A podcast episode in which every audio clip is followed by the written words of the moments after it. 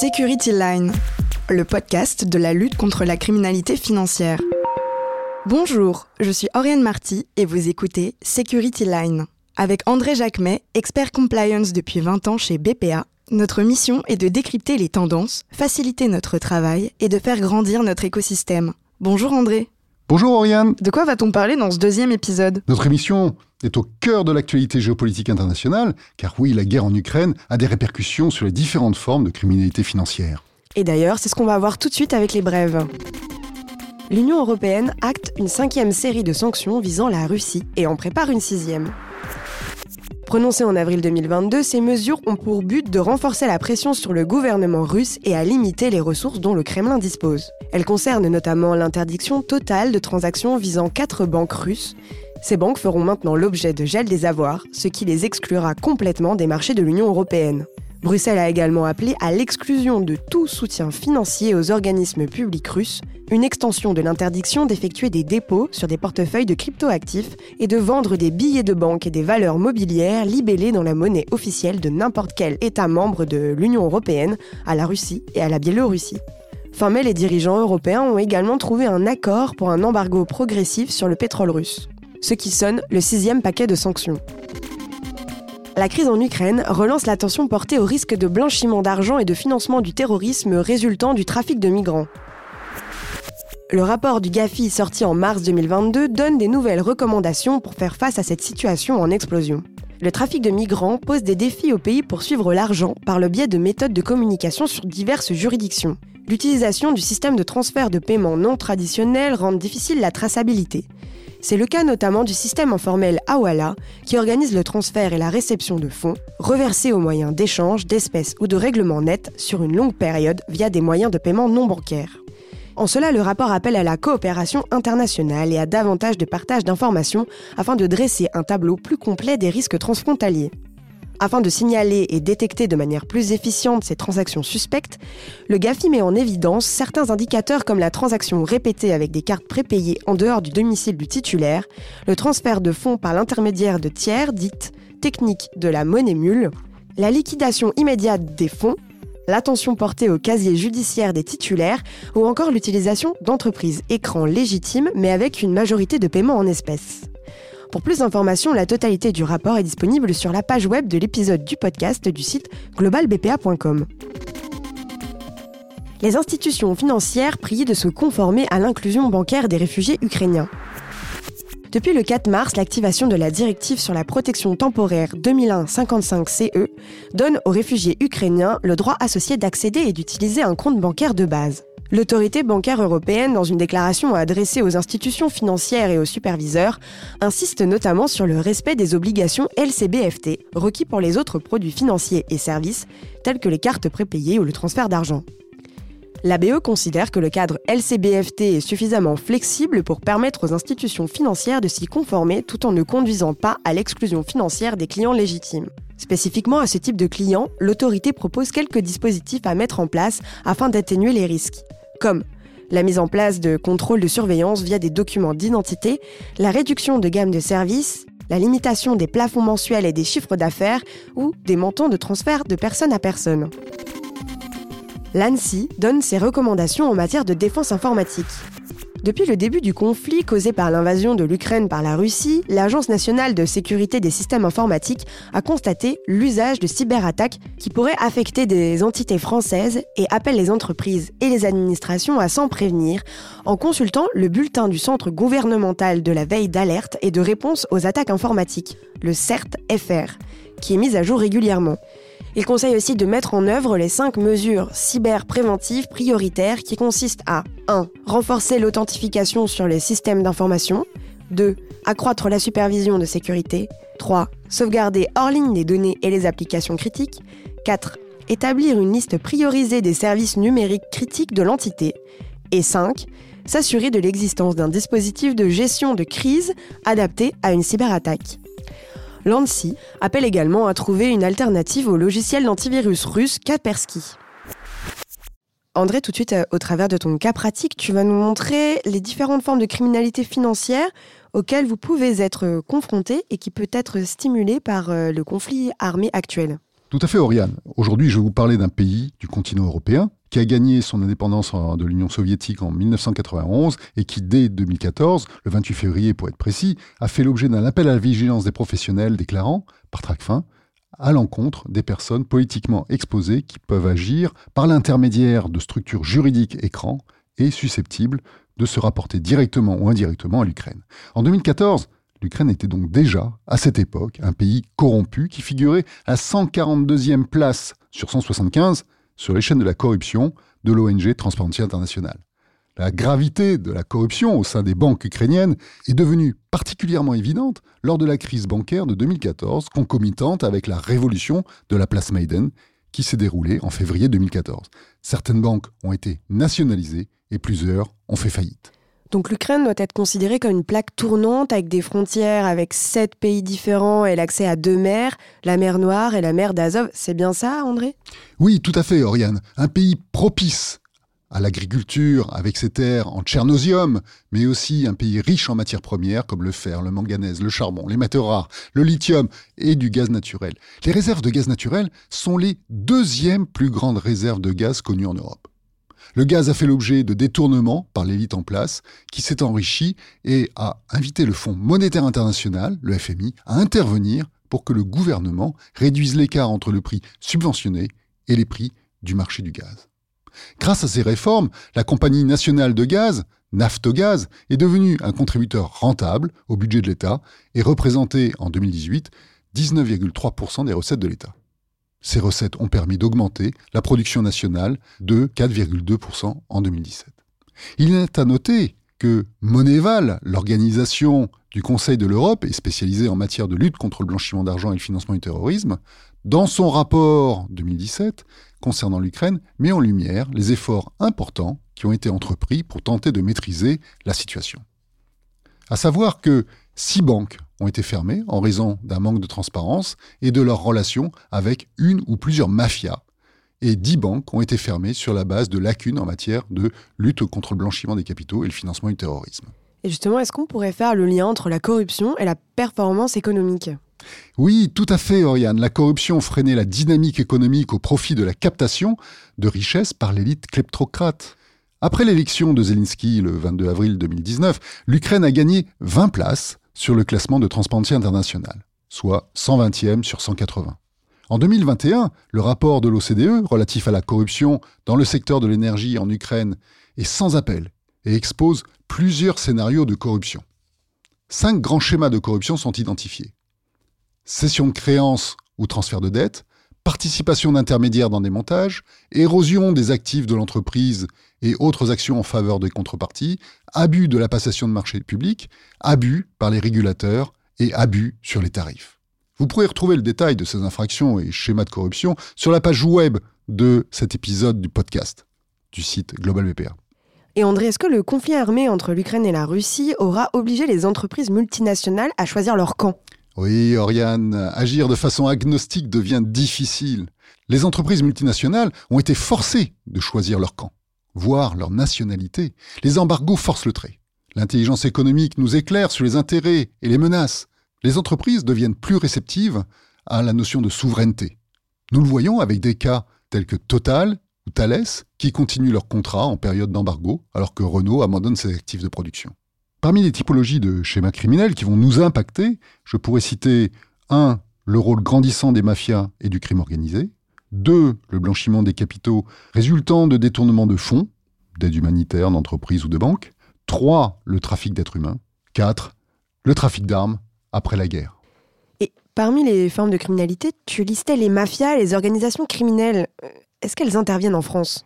Oriane, tu as déjà rencontré ces personnes muettes qui déposent sur un siège de RER e ou de métro un briquet, un petit papier, vous demandant une obole, et qu'ils reprennent quelques instants plus tard. C'est le réseau des muets. En fait, il s'agissait d'une mafia ukrainienne, autoproclamée, mafia noire, mais qui, en 2000, a été démantelée après l'opération Stakhanov, menée par l'Ocriest et la brigade de répression et d'intervention financière, la BRIF. Les mafias ukrainiennes ont été originellement basées à Odessa, ville qui établissait déjà des flux de contrebande avec Istanbul et qui a contribué à l'écoulement de 32 milliards de dollars d'armement après la chute de l'Union soviétique vers l'Afrique de l'Ouest et l'Asie centrale. Certaines mafias se sont ensuite tournées vers la Camorra, italienne, pour participer au trafic de drogue entre l'Asie centrale et l'Europe centrale, et a étendu ses activités au trafic de cigarettes vers l'Europe. La République tchèque semble devenir un terrain d'ancrage pour cette mafia. L'agence européenne Frontex confirme l'existence de ces mafias et réseaux qui pratiquent aussi, pour certains d'entre eux, la traite humaine à travers toute l'Europe. La deuxième forme de criminalité est le blanchiment des capitaux, si j'ai bien compris, André. Oriane, tu es Louis Fine. Nous avons évoqué la corruption endémique et les détournements de fonds des institutions publiques ou anciennement publiques. Face à cette situation, l'Europe prend une nouvelle décision, la décision du Conseil PESC 2020 376 du 3 mars 2022 modifiant la décision 2014 119 PESC concernant les mesures restrictives à l'encontre de certaines personnes, entités et organismes au vu de la situation en Ukraine. Cette décision porte sur les personnes faisant l'objet de procédures pénales relatives au détournement de fonds ou d'avoirs publics qui est toujours en cours et qui tentent d'échapper à la haute cour anticorruption d'Ukraine. 18 noms sont identifiés. Vous les retrouverez sur la page web de l'épisode du podcast sur notre site globalbpa.com. Je vous rappelle que le gel des avoirs implique une obligation de résultat. Je vous rappelle aussi que cette obligation ne dépend pas d'une approche par les risques. Les personnes ciblées doivent être recherchées dans l'ensemble de vos bases dès la publication des arrêtés ou des règlements européens. J'attire aussi votre attention sur la nature de l'outil de filtrage qui doit permettre de trouver les homonymies en utilisant des techniques de logique floue. Ces dernières, une fois confirmées, sont à déclarer à la Direction générale du Trésor. À côté des détournements de fonds des institutions ou entreprises publiques, la crise actuelle a vu un flux considérable de remises en Ukraine, environ 630 milliards de dollars en 2022, selon les chiffres de la Banque mondiale du 11 mai 2022. L'évasion des capitaux, le contournement des sanctions internationales a incité les détenteurs d'avoirs menacés par les sanctions, ukrainiens ou russes, à utiliser les cryptoactifs. C'est ainsi que l'alerte du FinCEN, le TRACFIN américain, en date du 7 mars 2022, alerte le secteur financier sur trois points. Le premier, la conversion des cryptoactifs et les transactions associées, tant par les établissements de crédit que les PESAN. Deux, les personnes politiquement exposées et les montages de corruption en lien avec l'étranger. Trois, les opérations de change dans des pays présentant un risque élevé de blanchiment ou considérés comme non coopératifs. La question du blanchiment m'amène naturellement à évoquer le sujet du gel des avoirs des kleptocrates, comme j'ai envie de les appeler. Le challenge est d'identifier les avoirs, puis les geler, et dans un troisième temps, les confisquer, à savoir les saisir et les vendre au prix du marché, de façon à pouvoir retourner ces fonds détournés au gouvernement ukrainien. Cette démarche s'appelle la compensation de préjudice. Cette méthode a été utilisée dans l'affaire des biens mal acquis. Juridiquement, la saisie des avoirs implique un transfert de propriété. C'est un des aspects qui freine l'application de la méthode. Bien que l'Allemagne ait pu saisir le plus grand yacht du monde appartenant à un oligarque russe, Ousmanov, le président Biden se heurte au quatrième amendement de la Constitution américaine. Pour autant, le président américain, Joe Biden, vient de demander une rallonge de 33 milliards de dollars au Congrès pour aider l'Ukraine, mais une partie de ce budget proviendrait des avoirs russes confisqués. André, tu as évoqué le réseau des muets. Le trafic d'êtres humains lié à la crise en Ukraine se limite-t-il à cela? Outre la prostitution qui concerne 60% des victimes, le trafic d'êtres humains peut aussi conduire les victimes à du travail forcé pour 15% d'entre eux, notamment avec certains saisonniers dans le secteur agricole, de la construction, l'hôtellerie, le secteur du textile, le secteur forestier et d'autres. Et les 18% restants concernent des cas de criminalité forcée, euh, de vente d'enfants, de prélèvement d'organes. Ces données se corrèlent d'ailleurs avec l'alerte euh, Early Warning d'Europol du mois de mars. Et à ce sujet, un rapport sur la traite des êtres humains publié en 2000, 2020 en fait, par la Commission européenne a évalué le profit annuel mondial de cette activité criminelle à environ 29,4 milliards d'euros, selon ce rapport. L'exploitation sexuelle est la forme la plus courante de la traite des êtres humains en Europe, et près des trois quarts des victimes sont des femmes, tandis que près d'une victime sur quatre est un enfant. Je me suis étonné en découvrant le dernier rapport du département d'État américain qui classe l'Ukraine dans le deuxième tiers des pays impliqués dans le trafic d'êtres humains, comme l'Italie, la Grèce et l'Allemagne. Pourquoi une telle mensuétude dans le rapport américain? Il faut savoir aussi que l'Ukraine ne punit pas les victimes pour les actes illégaux commis en conséquence directe de la traite, Mais les victimes de la traite sexuelle sont caractérisées à tort comme des prostituées consentantes, et la confidentialité leur est refusée. Bien que davantage de victimes soient apparemment disposées à participer aux enquêtes contre leurs trafiquants, la faiblesse du système de protection des témoins et les préjugés à l'encontre des victimes de la traite des êtres humains découragent encore beaucoup d'entre elles de témoigner au tribunal. Le manque de moyens financiers est un facteur de risque majeur pour la traite des êtres humains car il crée du désespoir. Les personnes qui ont besoin d'argent sont obligées d'accepter des offres d'emploi dans des conditions de travail qui seraient inacceptables et peuvent se placer en servitude pour régler leurs dettes. L'inclusion bancaire, demandée par l'EBA et soutenue par la Banque de France, prend tout son sens.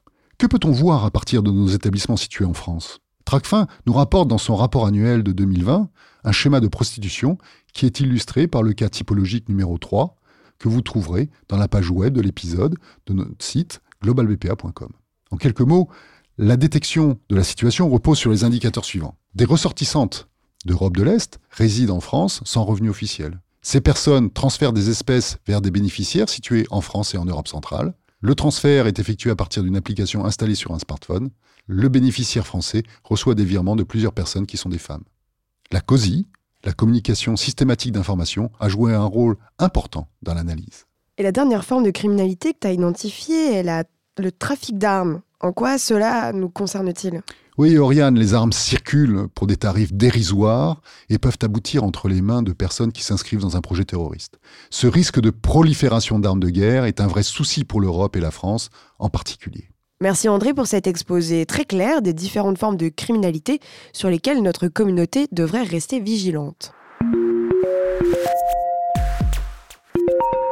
Et on termine avec ton billet d'humeur qui va parler d'un cas très particulier, André.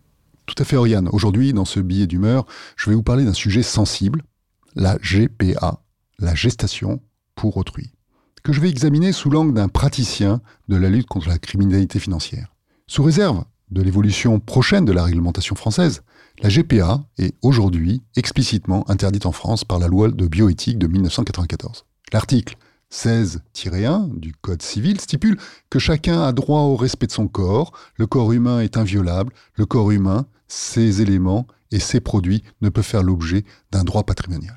Le Code pénal sanctionne de deux ans de prison les intermédiaires intervenant à titre onéreux et de cinq ans d'emprisonnement les praticiens des techniques de procréation médicalement assistée.